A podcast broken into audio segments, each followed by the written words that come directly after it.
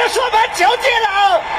这是绝杀。足球有激情，也有理智，是运动，也是商业。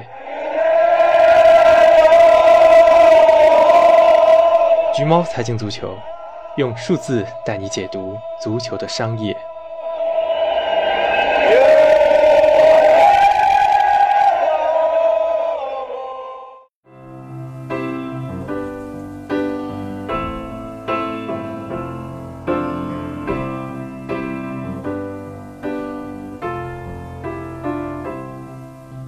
Find myself in times of trouble, Mother Mary comes to me,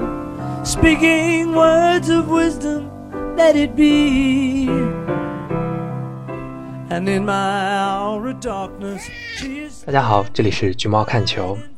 最近这一周多的时间里啊，各个足球媒体的热点都只有一个，那就是利物浦时隔三十年重夺顶级联赛冠军。这个话题啊，的确很值得做文章。因为利物浦这整个三十年的故事非常曲折，而且也很励志，最后还是一个 happy ending。当然呢，我也不能免俗，毕竟我一直是在管理上比较推崇利物浦和芬威的，而且我的公众号和各个社交媒体平台上也多次写文分析过利物浦。夺冠的当天呢，我就在体育产业生态圈，也叫客体，呃，公众号上发表了一篇长文，简单的梳理了一下利物浦的夺冠历程，标题啊也是叫“三十载热血中原梦，利物浦做对了什么”。这期播客节目呢，特意是留了一段时间，让我自己去可以搜集各方面的信息，啊，尤其是网媒 The Athletic 的一个利物浦夺冠特辑，一共有十篇，一天出一篇。我也是为了这个特辑特意开通了一个会员。为什么我会很看重 Athletic 的这个策划呢？因为全世界报道利物浦消息最准的、最一手的随队记者詹姆斯·皮尔斯。他是从呃利物浦回声报之前被挖到了 Athletic，所以我还是比较看重他的一些对于内幕的解读的。当然呢，我的这期策划这期内容可能角度和大家看过的也不太一样。呃，场上的经济层面的分析我也就不多说了。啊，侧重从财务角度去解读一些俱乐部的管理问题。啊，因为利物浦作为一个拥有八百五十三个员工的跨国大企业。觉得每个员工所做出的努力都应该被尊重，而且我也会讲一些不太引人注意的幕后的故事，相信大家可以在我的这期节目里听到很多新的东西。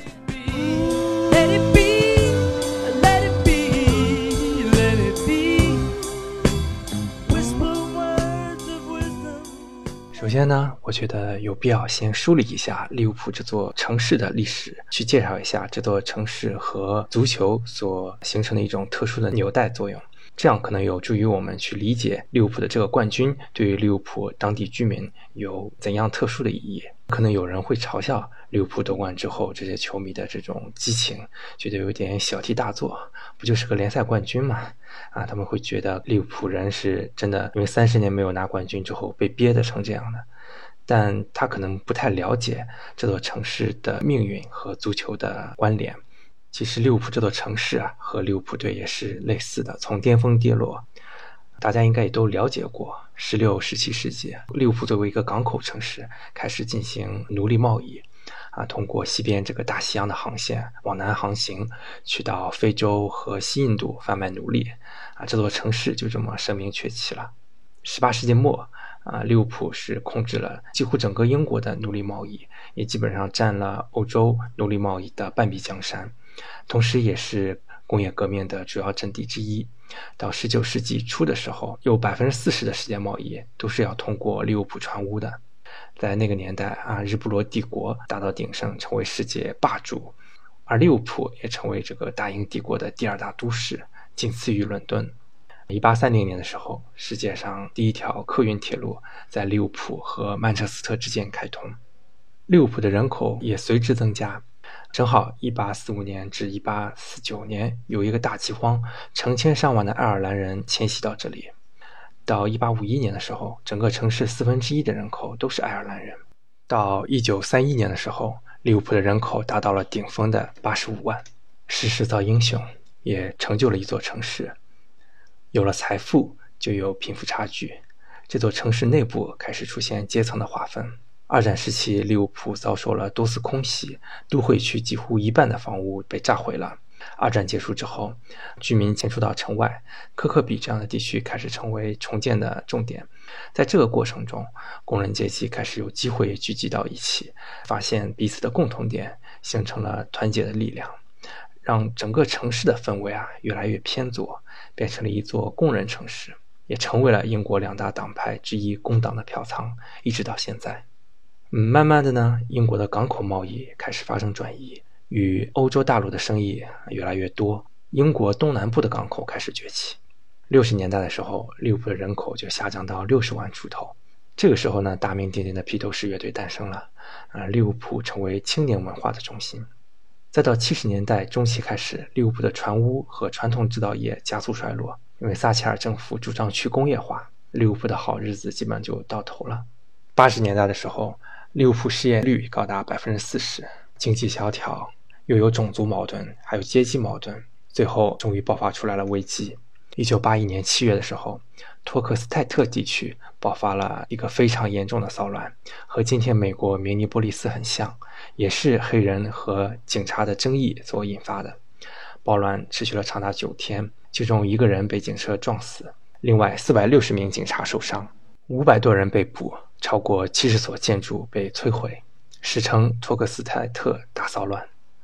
恰好执政的撒切尔夫人啊，正好隶属工党的对手保守党。当时的财政大臣杰弗里豪爵士甚至秘密建议撒切尔夫人就直接放弃利物浦吧。当时用的用语是“拯救利物浦就像是在做一件抽水到山上的无用之功”，这也是多年之后，二零一一年才披露出来的。而且当时他们进行了一项叫做 “managed decline” 的活动，就是有控制的削弱给利物浦的拨款。让这座城市慢慢的衰落，在内忧外患下，这座大船就这么沉了。当时利物浦队出去比赛，对手都会唱歌讥讽他们的高失业率，即使可能对手这个城市的失业率比利物浦更高，但这就成了一股潮流。这其实是一种可以理解的情绪啊，就像利物浦队九十年代跌落神坛，也一样成为了大家的笑柄，因为大家是乐于痛打落水狗，乐于看到一个之前非常成功的人啊，如今非常落魄。他们也喜欢往你头上扔石头，那么足球就成了这座城市最后的精神寄托。八十年代正是利物浦和埃弗顿统治英格兰足坛的年代，但即使成绩这么好，因为经济的影响，有几个赛季啊，这两支球队上座率也下滑到了五分之二之多。整个八十年代，利物浦这个城市足球的辉煌以希尔斯堡惨案结束，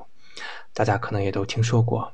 啊！当时在一场比赛中，警察开启了大门，却没有给予必要的引导，导致五千多人涌向同一个看台，造成了严重的踩踏伤亡，九十六人丧生，二百多人受伤。但当时因为在场的警官撒谎、媒体的恶意报道以及政府有失公允的处理，有相当长的一段时间里，没有人为希尔斯堡惨案负起应有的责任，一直到最近的二零一二年。利物浦人最后的骄傲，足球也蒙上了阴影。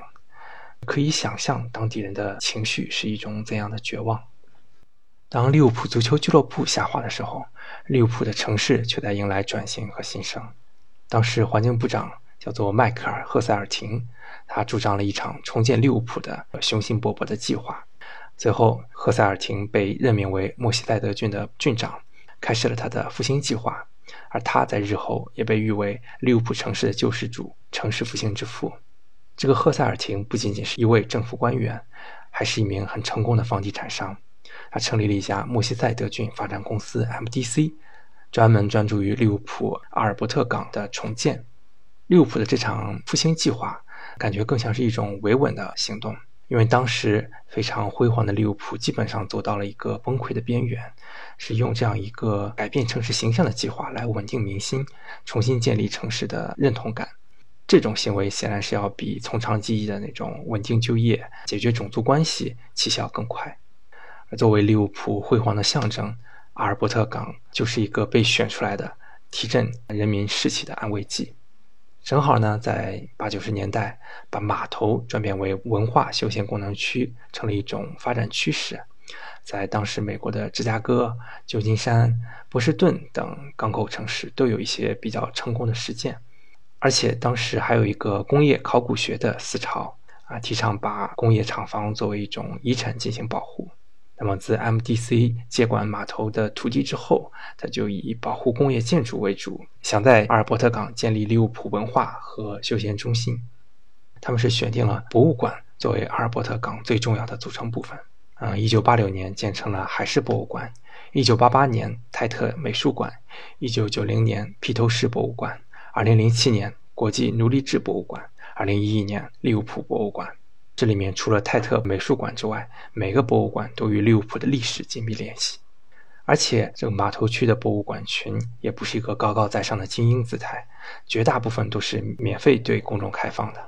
它成为一个真正意义上与居民深度融合的大众博物馆。码头逐渐成了一个集酒吧、餐饮于一身的综合配套的港口休闲区。九十年代，阿尔伯特港成为暗淡的利物浦的一个灯塔，给了大家非常大的信心。一九九八年的时候，利物浦获得英国观光部年度一日旅游最佳目的地。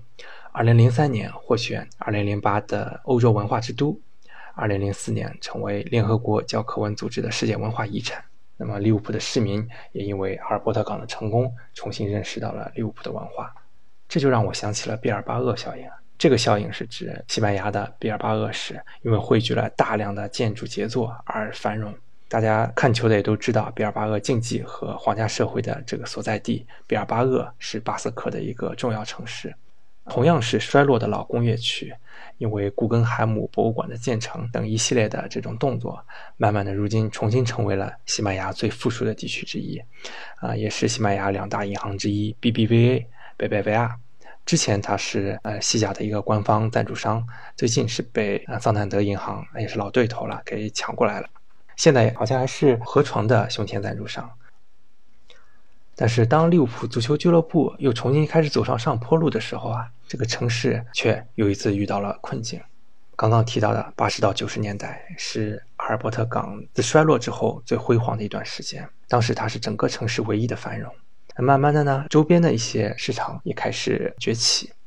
阿尔伯特港的地位受到了威胁。二零一七年，利物浦大学赫塞尔廷公共政策与实践研究所发布了一份阿尔伯特港现状考察报告，里面统计啊，二零一五年阿尔伯特港吸引了六百万游客，比二零零零年减少了差不多三分之一，其中百分之九十都是外地游客，而且回访者相对比较少，差不多百分之五十是第一次来。而对大部分游客来说，码头只有博物馆值得一看，其他没什么值得停留的原因。反映在经济指标上，整个码头的零售租金非常低迷，码头的平均年度应税价值是一点八六亿英镑，啊，远远落后于后来兴起的利物浦一号，那利物浦 One 只是一个综合商场，它的应税价值有五点五三亿英镑。而码头的空置率达到了百分之十三，啊，远高于利物浦一号的百分之三点二。那么这个现实对阿尔伯特港也是比较危险的，因为阿尔伯特港对于利物浦这座城市的意义啊是不需要质疑的。而历史总是相似的，同样的桥段再一次重演。当利物浦足球俱乐部即将实现梦想的时候啊，这座城市又遭受了自二零一零年以来中央政府最严重的经费削减。足球似乎跟这个城市的命运啊，总是反周期的。从另外一个角度来看，啊，利物浦这座城市和这里的人民也像极了利物浦这家足球俱乐部。当他们处于低谷的时候，被外人看作是愚昧、怨天尤人的 loser，受尽了嘲讽；而当一切真相大白的时候，人们才懂得他们所遭受的一些不幸、不公，但他们却一直自强不息，从未放弃。啊，足球周刊曾经有一篇文章啊，对利物浦和利物浦人民啊极尽的嘲讽。他说利物浦人是自怜，他们心态总是不找自己的原因，啊，也引起了利物浦球迷的集体抵制。那我觉得这种看法就是显然没有理解利物浦这座城市的发展轨迹。其实到如今，利物浦人的名声在英国都不算特别好。但如果换成你去接受利物浦这座城市所遭受的一切，你会变成什么样子的呢？二零一八年，利物浦提出阿尔伯特港一七五振兴计划，希望能够建设更完善的基础设施，还有更丰富的一些城市配套，成为国际化的大都市。如今利物浦这座城市的人口稳定在四十到五十万之间。也许它永远都不会回到那个辉煌的曾经，但它依然可以成为一座让人幸福的城市。When I find myself in times of heartache, Brother Malcolm comes to me, speaking words of wisdom. Let it be. 接下来，我想讨论一个至少在中国利物浦球迷群体一个有争议的话题，那就是分威这个老板到底是一个好老板还是坏老板？其实这个话题至少在主流媒体不是什么问题，无论是竞技啊，就是 Athletic，还是邮报啊，还是包括中国的这种啊主流纸媒、足球报什么的，大家都是一个非常赞扬的角度，因为确实整个这个崛起的过程中，你不能只说是教练和球员的功劳，作为股东和管理层所营造的一个健康的氛围，至少是成功的基础。我们在此也梳理一下芬威这差不多接手十年来做了什么。在二零一零年的时候，啊，来自美国的这个芬威集团，后面也叫新英格兰体育风险投资基金，啊，以三个亿的价款，从当时被称为“狗血双雄”的美国同胞吉列和希克斯手中收购了当时的利物浦。啊，因为当时这个“狗血双雄”也像曼联的格雷泽一样，是通过杠杆，也就是借债收购的俱乐部。啊，不同之处是，曼联当时因为在福格森的带领下取得了非常好的竞技成绩，慢慢的是把格雷泽家族的当时欠的债给还上了。但狗血双雄就运气没那么好，当时的利物浦成绩一直在下滑，而在有限的预算之中，成绩会越来越差，形成了一个恶性循环。而俱乐部因为还不上债，到了濒临被托管的境地。啊，被托管是什么结果呢？最近。大家可能也都听说了个老牌的曾经的英超球队维根竞技，是因为被托管，直接被罚了十二分，可能这个赛季啊会直接因为这个十二分，最后从英冠降级。那么当时在这种危机的时刻，是分威集团收购了俱乐部，豁免了俱乐部账上的一点零五亿英镑的有息股东借款，而且还为俱乐部提供了三千零二十万的无息股东借款，啊，也让利物浦从非常沉重的利息负担中解救出来。从二零一零年到现在，正好十年。在这有必要介绍一下所谓的分威这个老板，他内部是什么架构，是怎么组成的？首先呢，约翰 ·W· 亨利，他就是大老板，他拥有百分之四十的股权。而另一个重要人物就是俱乐部的主席汤姆·沃纳，他的持股份额其实只有百分之十以下，同时也是红袜的董事会主席。另一个迈克尔·戈登。他是二零一三年才加入到亨利和沃纳这个团队中的，他的股份由最初的百分之二，到现在应该是有了百分之十二，职位是总裁 （President），他会比较多的参与到日常的管理，包括和克洛普续约呀，啊，以及任命我下面要着重介绍的爱德华兹都是他干的。其实从外人角度啊，因为收购的时候利物浦是如此的窘迫，啊，当时还在为欧战的资格去奋战。而如今已经是站到了欧洲之巅，拿了欧冠，还拿了阔别已久的联赛冠军。无论如何，老板都应该被记上一功。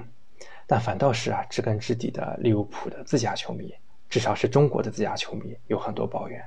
也是有原因的。因为分威这一路上的确也做了一些活该被吐槽的事儿，比如说当时一三一四赛季与联赛冠军失之交臂，在这种正在上升期的时候，出售了当家球星索亚雷斯。而且是一阵刮刮乐的操作，买了各种所谓的彩票球员，结果一败涂地，推迟了利物浦复兴的进程。也包括呃，他转会市场上一直特别抠，错失过一些谈的差不多的，包括威廉啊、梅西塔良啊、特谢拉、勒马尔、费吉尔，以及最近的维尔纳等这些球星。再一个，一直有一个绕不开的道歉梗：二零一六年宣布球票涨价之后，被球迷反对啊道歉。最后引进范戴克的时候，因为私下接触被人抓到了把柄，道歉。再到最近的宣布启用临时失业条款，结果反对的声音太大，嗯，撤回之后又道歉。我觉得整体上大家对分位的不满主要是在于一个点，就是说分位是个扣货。但其实我们平心而论啊，这一点并不足以成为分位的一个原罪。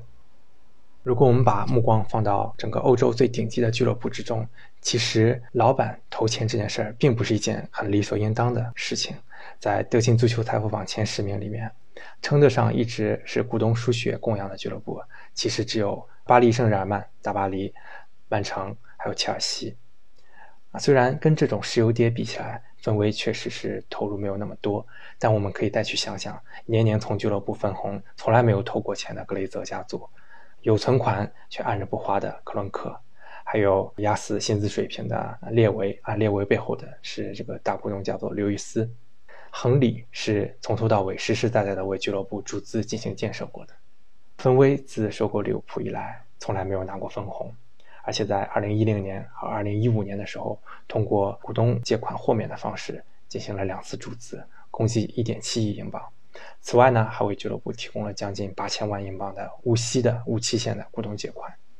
不要觉得股东借款不是一种注资，像阿布，他的大部分注资也都是通过股东借款的形式进行的。到现在，切尔西账上对阿布的股东借款余额大概有十个亿多，这是不可能还的。这其实就是一种注资。俱乐部该怎么管理呢？我觉得足球球迷似乎从来没有考虑过这个问题，尤其是自二十一世纪以来，这种金元足球席卷了整个的足坛，大家只认为只有阿布、曼苏尔酋长、徐家印。包括以前的老贝、贝卢斯科尼啊、莫拉蒂这种才是真正热爱足球的老板，他们肯为足球不惜代价去进行投入。这一点啊，我其实觉得足球迷反倒不如北美的那些球迷，就是包括 NBA 或者棒球或者 NFL，因为在北美的体系中其实是相对公平的，大家有工资帽限制的，每一家比拼的是一个管理能力、运营能力。而在足球这边，大家似乎觉得管理足球没什么技术含量，就是投钱而已。但问题是，现在足球行业的体量已经不是十年前或者几十年前。当时对于一个老板来说，他可能花一点小钱就能供养得起一家职业俱乐部。但现在你想想，球员的生涯都是数以亿计的，而这些老板们，像亨利来说，他的身家是二十六亿，对他来说，买一个一亿的球员就是他的身价的二十六分之一，这真的不是一个很小的比例了，超出自身的能力范围去进行投资，那有可能最后的结果是血本无归。就像是投资 AC 米兰的李永红李哥一样，大家似乎都忘了，分威其实是一个有过体育行业成功经验的老板，无论是商业层面还是经济层面。当年他打破了红袜八十六年无法获得世界冠军的诅咒。其实对于俱乐部来讲，稳定和科学的管理是最重要的。不管股东他的动机是想保值，还是想日后出售，还是想我就是无私投资，其实这都没有关系的。对于俱乐部来说，只要俱乐部能够蒸蒸日上的发展，稳定的发展。老板他想不想赚钱又有什么关系呢？大家共赢不是一种最好的局面吗？退一万步讲，当年接盘的也不是大家所向往的那种石油跌，在危机时候接盘的是氛围。我一直觉得最能代表足球本质啊，球迷和俱乐部这种依存关系的制度是会员制，因为这种公司制下面啊，俱乐部往往会容易成为老板的玩物。老板觉得我想投钱我就投，不想投钱无所谓。只要我出钱，我可以让俱乐部的主色调都换掉，就像当时的那个卡迪夫城的老板，把当时卡迪夫传统的蓝色改成了红色。这就是你作为公司制成老板的玩物之后的一个必然结果。我觉得在中国，可能大家的印象更深。俱乐部无论是从一个城市迁到另一个城市，还是改名字，还是改球衣，球衣这种是最小的事情了。这种其实对球迷来说是没有得到任何的尊重的。那我觉得足球应该回归到本质。更去尊重这个本土文化，尊重球迷。而对于老板来讲，只要他能够做到这几点，往里面进行额外的投资是一种情分，而不是本分。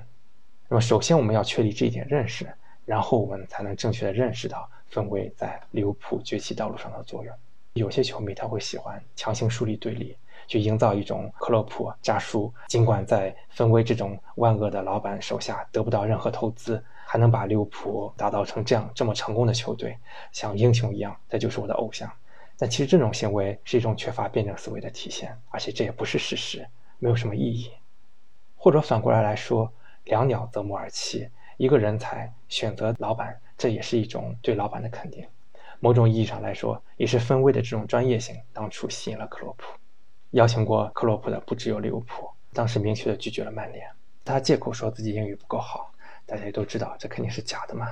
而当利物浦抛出橄榄枝的时候，其实之前克洛普和他的经纪人也做过很多考察，也有很多顾虑，觉得利物浦的管理是不是有些混乱之类的。利物浦其实当时对克洛普也有顾虑，他会觉得克洛普是这个人是不是控制欲很强。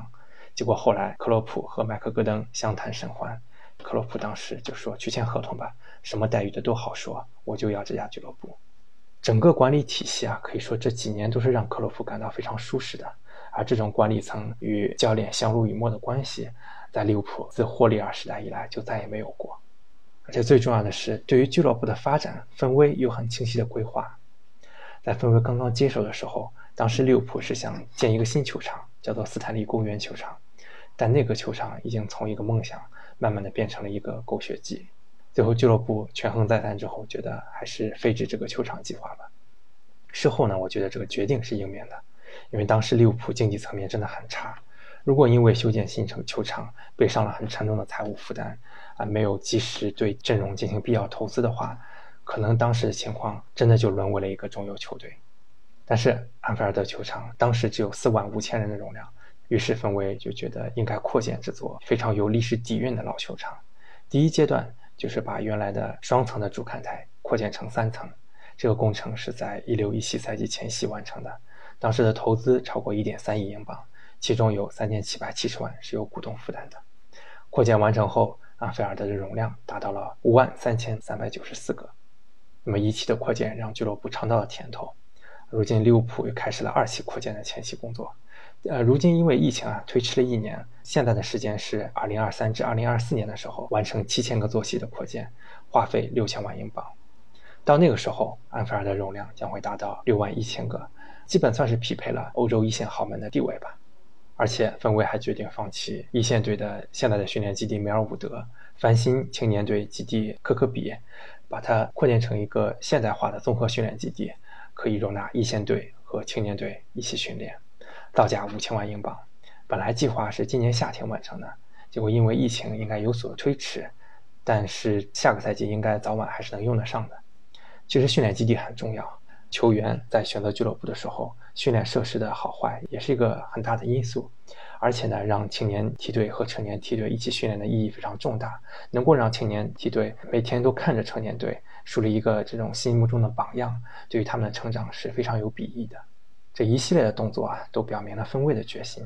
你投一点钱买人，只能管一两个赛季、三四个赛季，但我升级了硬件设施之后，可能是造福很多很多年。那同时呢，分位还带来了一些不同于英国传统足球的美式体育的商业化的思路。在竞技的专题报道中就提到了首席商务官比利·霍根，他是二零一零四年加入芬威的，这一年正好是芬威旗下这个波士顿红袜打破夺不了冠军的魔咒的年份。他是在二零一二年接管俱乐部商业工作的，当时他就觉得，呃，利物浦和红袜是不一样的。虽然利物浦在竞技的低谷，但是利物浦球迷的基础非常广大。文章中提到故事啊，可汗老师在微博中这两天也聊过。就是当时比利·霍根去雅加达出差的时候，签证出了一点问题，当时签证官就把他关到小黑屋里。他打了个电话，签证官当时问说：“你是来干嘛的？”他说：“我是利物浦的工作人员，我来开会的。”工作人员就说：“哇，你是大红军的呀！”他说：“Big Reds。”就给他一个拥抱，说：“我也是利物浦球迷。”后面就非常顺利了，直接帮他搞定了一切。但是尽管利物浦有这么广的球迷群体，也不是说商业工作就是非常容易能够进行的，呃，也有这么一个故事啊。当时一家叫 Betfair 必发博彩的公司，去想寻求几个足球层面的大的合作伙伴。当时他跟巴萨、曼联、皇马和利物浦都有洽谈，巴萨和曼联是很顺利的签约了。皇马呢，因为是已经有必赢啊、必问那一家合作伙伴了，所以没法签约。而跟利物浦谈判的时候，谈了几句之后就转头走了。这个利物浦当时的管理实在太差了。披露这件事的这个算是一个体育界的中介人物吧，他就说：“我的职业生涯里面很少见这种跟俱乐部谈完之后觉得真的这家俱乐部实在太差的这种体验。”当然，这是在氛围接手之前，氛围接手之后，局面就改变了。霍根接手第一年就面临阿迪达斯不续约这件事情，当时阿迪达斯就觉得利物浦的商业价值，就是尤其是竞技表现配不上他出的这一千二百万镑。那霍根呢，就引入了一个啊，叫做勇士体育 （Warrior）。当然，有人会说，这个勇士体育是新百伦旗下的，新百伦就是波士顿的一家企业，而芬威也是波士顿的，这其实是两家企业有关系。但是这就是芬威的能力嘛。而且当时的赞助费是两千五百万，较之前的这个阿迪达斯的合同直接翻倍了。啊，之后呢，利物浦这个球衣赞助商是从勇士换成了他的母公司新百伦，再到现在换成国际数一数二的体育品牌耐克。这其实都是进步。利物浦的营业收入从冯威接手那一年的1.85亿到现在5.33亿。当然，你可以说这是整个市场环境的水涨船高，但真的不是每一家俱乐部都能够跟上潮流的。比如说 AC 米兰，二十年前收入是多少，现在就是基本上没怎么变。包括很多小俱乐部，像水晶宫啊、埃弗顿这些球队，其实每年的收入都是他们只能吃到转播费上涨的红利，但是在商业方面是没有什么拓展的。但利物浦的商业收入是从当年的六千二百万到现在的一点八八亿。至少他是跟上了这个世界潮流，保持了跟顶级俱乐部曼联啊，包括皇马、巴萨的这种商业价值非常高的俱乐部的脚步，没有被拉得太远。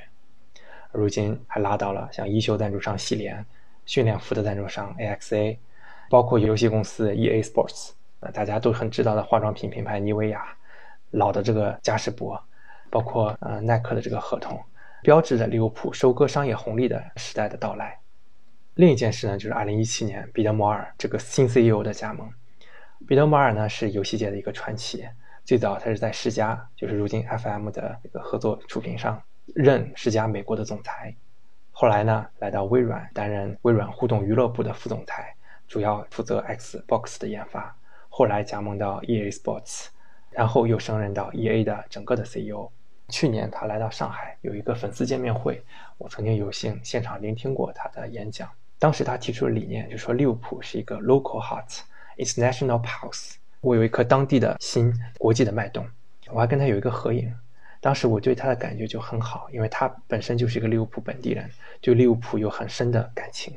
而自他入主俱乐部以来，俱乐部在数字营销上的确有进步，社交媒体粉丝数一直在上涨，而且利物浦是第一个在 YouTube 这个网站上使用会员服务的体育俱乐部。而在 YouTube 上，利物浦的关注度、浏览量也是一枝独秀。上面说这么多，就是想说，其实管理层来运营一家俱乐部，要做的事情有很多很多很多，比我们仅仅每周在电视上看俱乐部所踢的九十分钟，远远要复杂的更多。我们真的要去学会尊重俱乐部上下方方面面的努力。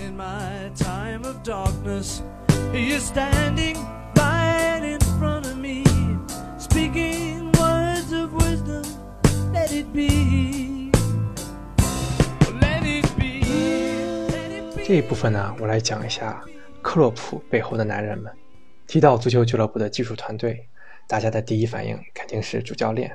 的确呢，克洛普是一个非常伟大的主教练，他的舰队能力有目共睹。无论是在多特蒙德还是在利物浦，克洛普都取得了超出预期的竞技成绩。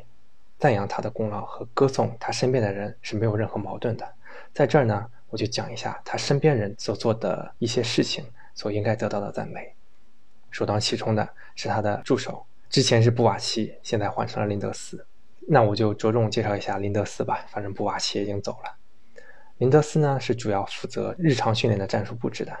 他是一个荷兰人。二零一四年的时候加入了利物浦十六岁以下梯队的教练组，一年之后被罗杰斯带到了成年队。他的人缘特别好，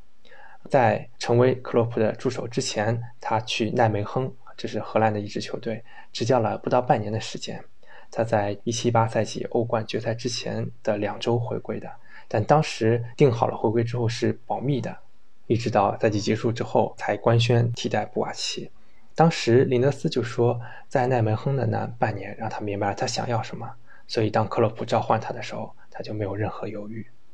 另一个克洛普的左膀右臂是彼得·克拉维茨。这个是一个主要侧重于录像分析的助手，他被称为 “the eye”，怎么翻译呢？天眼，反正就是说从录像中识别出对手的战术的洞察力很强。他呢是跟随克洛普有二十年之久了。整个教练团队呢每次讨论之后，在比赛之前会选出一个 pressing victim，就是即将要逼抢的那个受害者，专门去选定对手的呃一个控球能力比较弱的人进行集中逼抢。获得收益。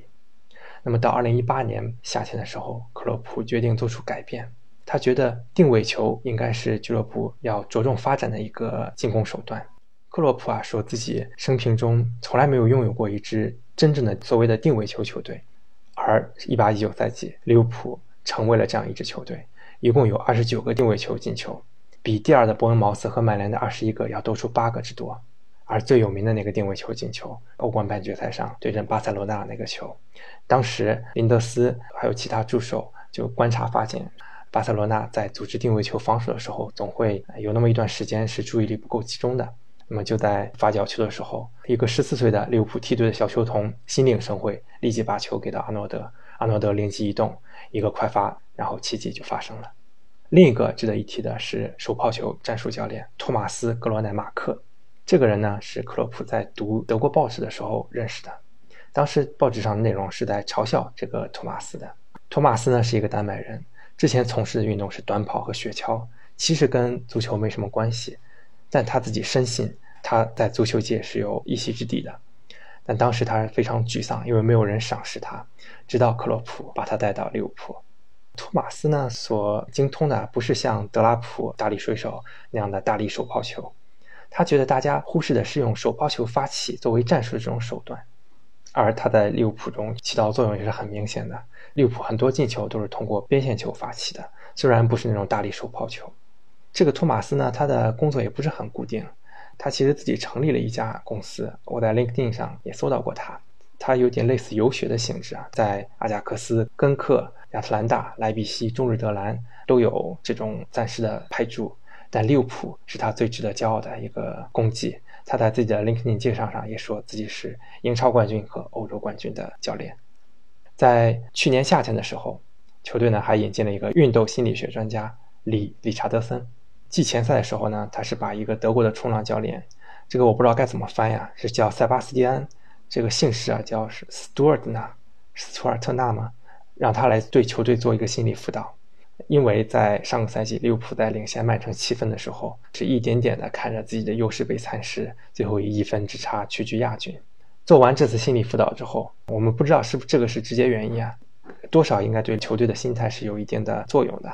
终于，当利物浦再次领先七分的时候，没有让机会再溜走，一波流乘胜追击，最后提前七轮夺冠。以上这些角色呢，都属于台前的，有一位幕后的功臣也不容忽视。那就是几乎和克洛普同时被任命的技术总监迈克尔·爱德华兹。一年后，他就成为了利物浦历史上第一个体育总监，而他绝不是一个打酱油的角色。现代足球啊，其实教练员在球队日常训练和比赛战术安排方面的工作就已经相当繁重了。我们可以看到很多耳熟能详的主教练在工作中很快的就白了头发，这说明他们的工作压力是特别大的。那么他们也就无法顾及球员的侦查以及现代的这种海量数据的分析，于是呢，好的体育总监和球探就成了成功的俱乐部所必须的条件之一。比如呢，呃，缔造了莱斯特城神话的沃尔什，当然他现在已经离任了。啊，据说呢，当时除了舒梅切尔之外，那个夺冠阵容的所有球员都是他引进的，包括塞维利亚很有名的这个蒙奇。正是在这些幕后高手的操盘下，这些俱乐部完成了花小钱办大事的这种功绩。那么对利物浦来说，其实夺冠之后第一个收到主席祝福短信的不是克洛普，而是迈克尔·爱德华兹。爱德华兹呢是非常值得花大篇幅进行介绍的。他本人是异常低调，维基百科都搜不到这个人，他的照片也非常少。跟他合作过的老雷哈里·雷德克纳普就说。爱德华兹呢，他不是一个刻板印象中的制服组所谓的，大家会用制服组来代替这些谈判人员。他不是这种人，他平时不穿西装，他的发型比较新潮，不是很像那种商务人员。用老雷的话说，是看到他的发型会觉得他应该在场上，而不是在场下。他外号呢叫 Laptop Guru，笔记本大师。爱德华兹呢，最早也是球员出身。他最早是参加的南安普敦青训，后来被推荐到了彼得伯勒联队，签下了两年的学徒合同。当时打的是边后卫，偶尔客串中场。十八岁的时候啊，因为水平确实不济，就离开了职业足球，回到校园，进入到谢菲尔德大学学习，主修企业管理和信息学。毕业后呢，回到了彼得伯勒教学，作为一个 IT 老师。但他的同事呢，都说他对教学这份工作的热情并不高，感觉还是怀念足球。机会呢是2003年到的，当时普斯茅斯队引入了数据公司 Prozone，他的华兹呢就被介绍作为 Prozone 的分析员派驻到普斯茅斯，主教练正好就是哈利·雷德克纳普老雷。因为那个年代数据分析刚刚进入到足球领域，所以受到的阻力还是挺多的。有这么一个笑话呀，也不知道是真的还是假的，但大家都这么传，就说当时老雷在比赛之前问爱德华兹说：“哎，你的电脑有没有告诉你我们今天是赢是输啊？”爱德华兹就很轻率的说：“当然是赢喽。”结果后来这场球输了，老雷后来说：“下次啊，让你电脑自己去踢。”这说明啊，老雷跟爱德华兹的关系是不错的，一直到现在啊，两个人还都保持着联系。二零零九年的时候，老雷去了热刺。爱德华兹呢，跟随着他来到了热刺。当时热刺的体育总监是法国人达米安·科莫利。两年之后，他又跟随科莫利来到了利物浦。孙威入驻利物浦后，是想复制他在红袜所使用的魔球战略，那就是那种以小博大、低买高卖的这种数据分析战略。一开始呢，起初是想撬热刺的一个合作商，因为热刺当时跟一家叫做 Decision Technology 的公司有一个排他性的合作，利物浦就想插入到中间。那爱德华兹呢说，整个这个公司最值得挖的一个人叫伊恩·格雷厄姆，整个公司啊没必要。两个人呢正好一趟航班去参加波士顿的一个数据分析会议。这个伊恩·格雷厄姆正好是利物浦球迷，是一个剑桥理论物理学博士。在这趟航班上，爱德华兹就很容易的说服了他来到利物浦工作。后来呢，这个伊恩就成为了 Head of Research，是研究和分析部门的主管。当时一起工作的还有一个叫威尔斯皮尔曼，这个呢是哈佛毕业，之前是做核研究工作。可以说，这些高素质人才的加入，对利物浦的这种数据分析工作还是有极大的帮助的。爱德华兹的班子就这么搭建起来了。一起工作呢，还有首席球探巴里亨特、招聘总监戴夫法洛斯、足球工程总监大卫伍德法恩、租借交易主管朱利安沃德。法洛斯呢，以前也在普罗总工作，最早是跟随阿勒代斯的。嗯，伍德法恩是从普斯茅斯起就追随阿德华兹的一个助手，就好比是克洛普和他的克拉维茨。亨特、法洛斯和沃德在此之前都在曼城工作。二零一二年，爱德华兹受命重组整个招聘系统的时候，把这几个人给挖过来的。二零一二年，科莫利被解雇，原因呢是他引进了亨德森，当时管理层觉得这笔交易是非常失败的。但其实现在来看，科莫利并不是很差，因为他当时在热刺的时候工作成绩就非常的好。他主导引进了贝尔、贝尔巴托夫、莫德里奇这些大家都非常熟悉的球星。当然，科莫里不被解雇的话，爱德华兹也不会得到这么大的成长。应该说也算是正确的抉择吧。但一开始的时候并不顺利，因为毕竟数据分析这种事情进入到传统足球领域，阻力还是很大的。一些球探呢就觉得思路不一致，就离开了。啊，有一个叫做迈尔·约翰逊的，是他推荐了亨德森。他就说啊，利物浦错失阿里，就是因为过于依赖电脑和数据分析。其实有一点冤枉人了，因为爱德华兹是非常鼓励手下去现场观察球员的。这其实不是一种新与旧的冲突，而是一种对传统球探方法的补充。啊，时任的主教练罗杰斯是一个很传统的影史 manager 经理。他就把当时的转会委员会视作眼中钉、肉中刺，这其实无所谓对错啊，只是个人工作方式的一个不同。罗杰斯呢是拥有一票否决权，在罗杰斯期间呢，一开始几笔引援并不是很成功，包括低价引入阿斯帕斯、阿尔贝托、伊洛里。那当然，阿斯帕斯和阿尔贝托后来证明其实能力并不差，可能只是说不太适应英格兰的这个环境。但当时的整个转会策略是做一些低价的转会，年轻的球员，最高的一笔转会也不过是两千万的马尔科维奇。那么罗杰斯跟转会委员会的矛盾是在罗杰斯在任的最后一年激化的。苏亚雷斯出走之后，当时的一个传闻是说，转会委员会给了罗杰斯三个选项：雷米、埃托奥和巴洛特利，让他三选一。但其实事实并非如此。根据经济的这篇对爱德华兹的深度报道里所述，是罗杰斯坚持想要巴洛特利的，所有人都反对。罗杰斯说：“这件事儿我自己来担责。”后来呢，就有知情人士说，如果当年不是他非力主要引进巴洛特利，可能啊，他不会因为那个赛季不好的成绩而下课，因为引援这件事情是大家共同担责的嘛。但巴洛特利是你一个人力主引进的，那么失败了，那就是你的直接责任。包括在罗杰斯离开之前的那个夏天引进的菲尔米诺，其实是亨特跟踪了两个赛季，菲尔米诺参与了四十五粒进球，欧洲的巴西人里面仅次于内马尔，但罗杰斯对菲尔米诺并不信服，一开始把他当作右边锋，也的确用错了地方。在麦克戈登的主导下，爱德华兹升任了技术总监。他的工作之一呢，就是提供主教练备选名单。根据一系列的指标筛选之后，爱德华兹的名单里只剩下了三个人：安切洛蒂、艾迪豪和克洛普。那爱德华兹呢，就发现安切洛蒂啊，他更倾向于引进和试用一些比较有经验的球员。这个呢，跟分为立柱的这种二十六岁以下球员的原则相悖。而伯恩茅斯的艾迪豪虽然非常善用年轻人。但他实在是缺乏豪门的执教经验，尤其是缺乏这种冠军联赛的经验。尽管啊，艾迪豪跟爱德华兹是有很好的私交，因为当年艾迪豪在普斯茅斯踢球的时候，爱德华兹正好在那工作。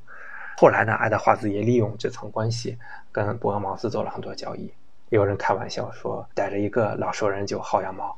那么排除前两个人之后，克洛普就变成了爱德华兹名单上的首选。从现在来看，当时选择克洛普似乎是一个不太需要考虑就能得出的正确的结论。其实回到当时不是这么一回事儿，尤其是在同样有丰富的冠军经验，而且很善于捏合不同风格球队的安切洛蒂的面前，啊，我还记得当时论坛里有很多人不看好克洛普的英超之旅。他们就觉得呢，其实英超这种疯狗流、疯跑流，呃，这种打法其实是并不少见，而且因为英超赛程过于密集，这种打法实在太耗体能了，很有可能就榨干球队，就像克洛普在多特蒙德最后一个赛季一样。克洛普呢和罗杰斯的工作方式不一样，其实克洛普跟爱德华兹两个人的合作是亲密无间的，两个人的办公室是对门的，大门都是敞开的，两个人经常会相互串门。克洛普就说。他和爱德华兹进行聊天的时候，一开始即使有不一致的地方，最后都会达成共识。而爱德华兹呢，在同行中也非常受尊敬，在每六周举行一次的英超技术总监会议中，就有其他同行说他发出的声音总是突出而雄辩的。那我们也可以历数一下爱德华兹的功绩啊，首当其冲呢，就是在一六一七年之前的这个夏窗，克洛普首选是想引进他的旧臣格策的。但因为格策选择了多特蒙德，是在爱德华兹的推荐下引进了马内。当然，其实克洛普也很喜欢马内了，但当时的首选的确是格策。之后一年，克洛普的首选目标还是德国铜匠布兰特，是爱德华兹力主推荐了萨拉赫，因为他从萨拉赫在巴塞尔的时候就一直在跟踪，非常了解这名球员。这笔交易到亨利这边的时候，亨利呢也嫌四千万买这么一个在英超失败过的球员有点贵。那爱德华兹又说服了亨利，这才把这个埃及爸爸带到了利物浦。还包括啊，从降级队挖来维纳尔杜姆和罗伯逊。维纳尔杜姆啊，当时至少有数据啊，那个赛季是进了十个球。而罗伯逊在来之前真的是平平无奇的一个左后卫，是爱德华兹发掘了、看到了他的成为顶级边后卫的潜力。范戴克其实一开始在中卫的引援目标中有拉波尔特、吉罗姆·布阿滕还有库利巴利，最后筛选下来是范戴克是最优秀的。那么，爱德华兹和克洛普都觉得宁缺毋滥，我宁愿等，这才有了范戴克的加盟。包括阿里森的交易，一开始其实克洛普是想留着卡利乌斯来证明自己的，但后来呢，经过医学检查之后，确实发现卡利乌斯是有脑震荡，在二十九项指标中有二十六项呈阳性，说他的确是有视觉功能障碍，而且季前赛中卡利乌斯的确是信心全失。于是呢，爱德华兹采取火力全开的跟罗马进行谈判。最开始呢，罗马是想要一个萨拉赫税，要了九千万的价，爱德华兹直接转身离开了，你爱找谁找谁。那因为罗马其实每年都有这个财政压力的，最后还是重新两家坐到谈判桌前，终于还是谈成了这笔交易。那跟买入这头相比，更神奇的也许是卖出这头，因为跟伯恩茅斯的关系比较好，也是把索兰克。布拉德·史密斯还有乔丹·艾比买到了伯恩茅斯去，这三个球员其实在利物浦基本没什么上场时间的，但却回收了四千万英镑。包括斯图尔特转会到霍尔城，他的价款啊跟罗伯逊是差不多的，就相当于用一个发展不太顺利的青训球员换来了一个顶级的边后卫。又包括替补门将沃德一千二百万卖到莱斯特城，把本特克三千二百万卖到水晶宫，还有萨克两千六百万。这两个球员有名气，但因为当时不是主力，能够以这么高的价格卖出去也是非常理想的。再谈到库蒂尼奥当时的内幕吧，因为库蒂尼奥当时非常想去巴萨，甚至是为此不惜炸伤。克洛普呢跟他交谈之后就了解到，看来库蒂尼奥的确是想为巴塞罗那踢球，而且呢，库蒂尼奥还影响了更衣室的情绪，他整天在更衣室生闷气，那克洛普就彻底震怒了。但亨利的立场是一定要留下库蒂尼奥，他不想释放出这种信息，俱乐部的上升速度赶不上球员的野心。那么多方讨论之后呢，制定了计划，暂时留下库蒂尼奥，也辛苦克洛普继续跟他合作半个赛季啊，以协商一个更好的价格，同时呢，买进张伯伦做储备。最后这个计划也是顺利的实施了，爱德华兹也谈出了一个非常高的天价。而且还在其中加入了一个，如果巴萨近期继续从利物浦挖人的话，要多加一个亿的条款。一八赛季欧冠结束之后呢，俱乐部也是迅速的续约各位主力核心，防止是被皇马挖角。啊，包括埃姆雷詹在续约的时候，他一直想加违约金，但爱德华兹就坚持不要加。这其实也是释放了一个信息，就是我利物浦以后不要再当任何人的跳板了。当然，爱德华兹也有工作失误啊，在二零一三年的时候。他黑进去了曼城的球探系统，被发现了。最后俱乐部是赔了一百万息事宁人。哎，有趣的是，二零一七年在网上有一个请愿活动，是要不要把爱德华兹开掉？最后有三十六个人投票赞成，其中有一条评论说：“爱德华兹真的是一个很没用、很没用的人。”事实呢是，过去五年利物浦的转会支出只有九千二百四十万，低于沃特福德，甚至还不到布莱顿和阿斯顿维拉的一半，比纽卡斯尔还要低一截。只有水晶宫、谢菲尔德联、南安普敦和诺维奇要更低，而与此同时呢，曼城的净支出有五点零六亿，曼联有三点七九亿。在欧冠夺冠后呢，克洛普当时招呼所有工作人员到领奖台这边合影，但爱德华兹没有过去，他是一个人默默地走过去安慰热刺的老同事，包括列维，还帮助球衣保管员跟奖杯合照啊，然后在旁边拍了一下在场的球迷，就默默地离开了。而在联赛夺冠的当夜呢，他也没有跟球队一起来到克洛普做组织的场合那边庆祝，而是跟自己的小团队一起在沃德的花园里看到了球队夺冠的过程。可以说，真的是一个深藏功与名的人和深藏功与名的团队吧。竞技的报道里也称他们为 “the team behind the team”，在球队之后的团队。那我最后还是想再用数据啊，我自己搜集出来的财务数据，带来论证一下利物浦整个技术团队的卓越性。自克洛普和爱德华兹上任以来，利物浦转会市场净支出排名啊英超六大豪门之末，却获得一次英超冠军和一次欧冠冠军。一八一九赛季，利物浦薪资支出为三点一亿英镑，低于巴萨的四亿、曼联的三点三亿、巴黎的三点三亿、皇马的三点二亿以及曼城的三点二亿。但是利物浦获得了欧冠冠军。球员注册权这个呢，实质上就是球员转会费啊，还有经纪人佣金的一个总和。是衡量阵容构建成本的一个最准确的数字。一八一九赛季末的时候，利物浦的球员注册权原值总值是六点五亿英镑，远远低于曼城的九亿、切尔西的八点七亿以及曼联的七点七亿。但如今，利物浦阵容的市值却高达八点八亿，也就是说，利物浦的市值比起当时的购入的成本增值了百分之三十五。克鲁伊夫就曾经说过：“我从没见过一口袋钞票还能够进球得分的。”其实比起买买买啊，真的科学的竞技培养体系和明智的阵容投资策略，显然是更加重要的。其实，在足球世界里，真的并不是花钱多的往往能获得更好的结果。利物浦呢，就堪称当代足球俱乐部运营的标杆。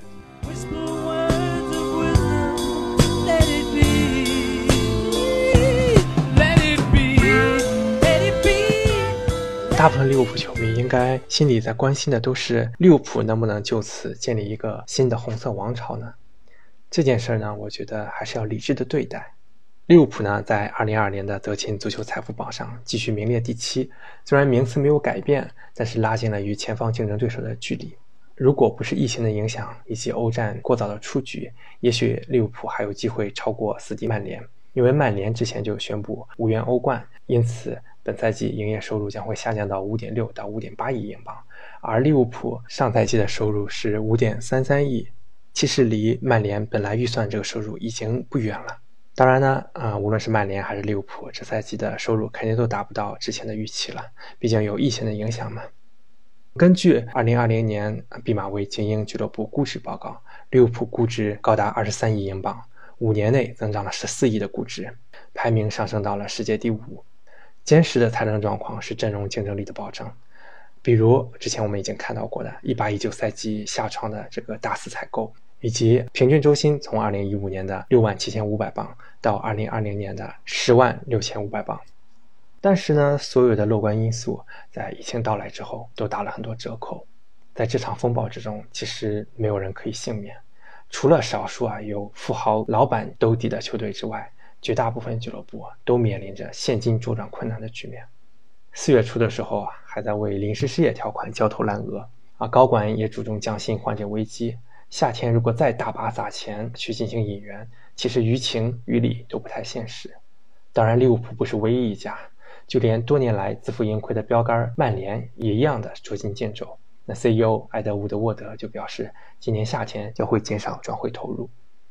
那么在这样的经济环境下，像最近巴黎和切尔西那样拍出巨额的交易，将会是一种奢望。转会市场肯定是要萎缩，这种趋势是不可逆转的。根据欧足联紧急措施的放风信息来看，虽然1920赛季的财务状况将不在本年财政审核的时候进行考核。但还是要与2021赛季合并，对明年财政状况进行考核的时候考察，而不是说此前媒体报道的就全方位放宽标准了。那么可以预见啊，忽略经济状况进行投资这种行为还是会得到遏制的。错失维尔纳这件事儿，还是给利物浦提了个醒。在现行的这种制度下，俱乐部依然是没法跟富豪老板去比拼财力。想要建立王朝，还是要一如既往的坚持做正确的决定。当然，这不是一件容易的事。我之前也看到过有些朋友做了一些利物浦的财报分析，那我觉得可能大家有点被兴奋左右了判断。嗯，联赛夺冠后看到一份盈利的财报，信心倍增。但其实某种意义上，我觉得财务分析你不能只看利润表，利润表是最简单易懂的，但利润表只能告诉你过去。其实说白了，一七一八赛季那一个多亿的净利润，基本上靠的是库蒂尼奥，而一八一九赛季啊。是因为欧冠夺冠了所得到的巨额的欧冠奖金，这么看的话，整个这个盈利的可持续性并不强。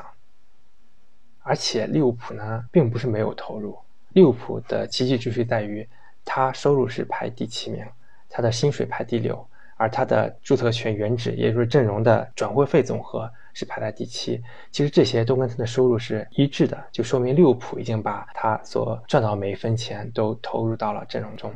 但他却拿到了欧洲冠军，是相当于以第七的预算拿到了第一的冠军。他的神奇在于投入和竞技成绩的超预期，但他并不是没有投资。真正的投资不是在转会费上，而是在工资和续约上。上赛季利物浦的工资是已经逼近曼城了，续约是要花费佣金的。利物浦一直是英超佣金支出最高的球队，二零一九年佣金支出有三千万。二零一八年是四千八百三十万，这些其实都是续约的代价。而且呢，其实德转呀，这或者这些媒体所披露的转会条款都是不完整的。比如一八一九赛季，利物浦球员注册权原值增加了二点二三亿，而德转上可以查到的转会费毛支出只有一点六四亿，中间这么大的差额，其实就是经纪人佣金或者是一些过往的交易达到附加条款之后所要多支付的部分。或者有一些就是媒体压根就披露错了，其实俱乐部在阵容上的投资，呃，远比你想象的要多。一八一九赛季这一大波的采购啊，不只是使用了以前积累下来的现金，还透支了一部分未来的现金。在上赛季末的时候啊，利物浦应付转会费扣掉应收转会费就一点二亿英镑了，而二零二零年九月还有五千万银行授信要到期。当然，有可能啊，这种银行授信一般都是可以滚动的。也许不一定非要今年偿还，但利物浦正常情况一年经营性现金流就只有一个多亿，那疫情影响后其实是干不了这么多事情的。所以当俱乐部上下都在表示夏天不会有重量级引援的时候，我是十分确信的。那么除非爱德华兹再现薅这个老相好艾迪薅羊毛这种神迹啊，不然是很难有大手笔了。The Athletic 利物浦夺冠特辑的最后一篇是由皮尔斯参与执笔的。他也是分析了利物浦阵容的前景，它的标题呢就叫“如何 在没有很大支出的情况下重塑利物浦的阵容”。光看标题就足够让很多球迷心凉了。那概括下来的主要内容呢，就是说，首先，呃，球队从年龄结构上来看，主力球员全部在三十岁以下，三叉戟、范戴克、嗯，维纳尔杜姆都是处在二十七八的这种职业生涯黄金期。球队首先年龄结构是非常合理的。第二呢？俱乐部希望从沙奇里威尔逊、格鲁伊奇身上回收六千万英镑，以备转会市场使用。那如果没有合适的价格的话，与其折价出售，那不如继续保留。第三点，如果之后有迹象会表明商业收入和比赛日收入有望回归疫情之前水平的话，那么俱乐部有可能在转会市场的立场得到改变。第四点呢，其实克洛普自己也是习惯于使用一个小阵容，就是人数不多的阵容，这样有利于更衣室的团结，以及球员自身的斗志的维持。他曾经在赛季初就透露过，让十七八个球员对上场机会满意是容易的，但如果是二十二三个的话就很难了。梳理一下利物浦的整个阵容的话，门将位置是不会有什么太大变动的。尽管阿德里安犯了很多失误，但似乎教练组和俱乐部对他的表现还是满意的，所以他还是会留下。卡利乌斯呢，在俱乐部是没有未来的，应该会想办法送走。那右后卫，因为有一个小将尼克威廉姆斯的强势崛起，还有一个小将霍弗尔也在储备着，所以不会有什么变动。左后卫可能是需要进步的一个位置。嗯，中后卫的替补人选也不太可靠。马蒂普本赛季只在百分之四十八的比赛中 available，就是说他可以出场，不管他有没有出场。而洛夫伦呢，只有百分之五十四，而且洛夫伦还一直想走。如果他走的话，这个位置可能也是需要进步的。中场的人选是目前看相对充足的，但因为维纳尔杜姆还在续约，还没完成，所以还是有一定不确定性的。啊，未来凯塔和张伯伦将会得到很大的重用。顺便呢，他也把蒂亚戈这棵树给砍了。蒂亚戈这笔交易，无论是从球员本身的年龄、伤病属性，还是薪酬啊，以及他会挤占开塔和张伯伦的生存空间，从这几个方面看，这笔交易应该是不太可能发生的。拉拉纳离开后，将会由青训小将柯蒂斯·琼斯替代。啊，因为非洲杯推迟之后啊，三叉戟的替代者的这个问题没有那么急迫了，但球队还是要提防一下潜在的伤病问题。奥里吉是愿意留下来打替补的，南野拓实呢也在一步步的进步啊。还有一个提到的就是埃利奥特这个小将呢，是俱乐部上下一致看好的，他呢将会从错失维亚纳这件事中受益，未来呢还有可能有布鲁斯特的成长和回归。其实我对利物浦球迷的一个建议就是，还是要保持平常心，因为整个俱乐部在有限的财政资源支持下，到现在所缔造这种辉煌已经足够神奇了。你不能总是指望别人不补强，因为像切尔西阿布金元足球玩了十几年了，他没有理由这个时候就甘心让你骑在他头上吧？他会投入。曼城现在不知道欧冠会不会被禁赛，但以往来看，他也是不会甘心让你统治他的，也包括正在崛起的曼联。所以说是没有谁可以一直屹立于不败之地的。但我觉得大家还是要摆正心态吧。因为大家都努力过了，也经历过了，那未来利物浦也会一如既往的永不言弃，永不独行，这就足够了。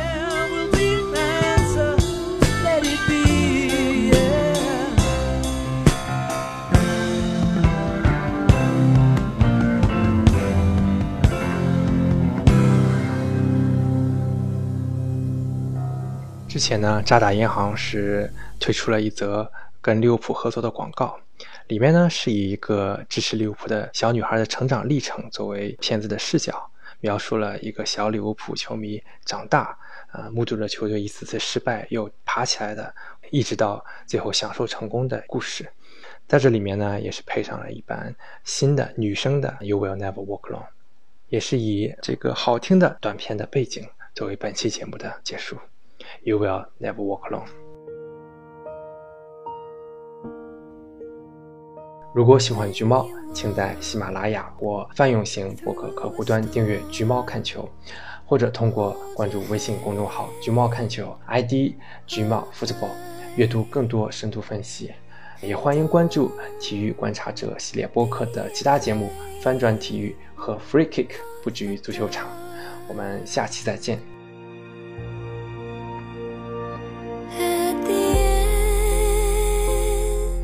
the storm, there's a cool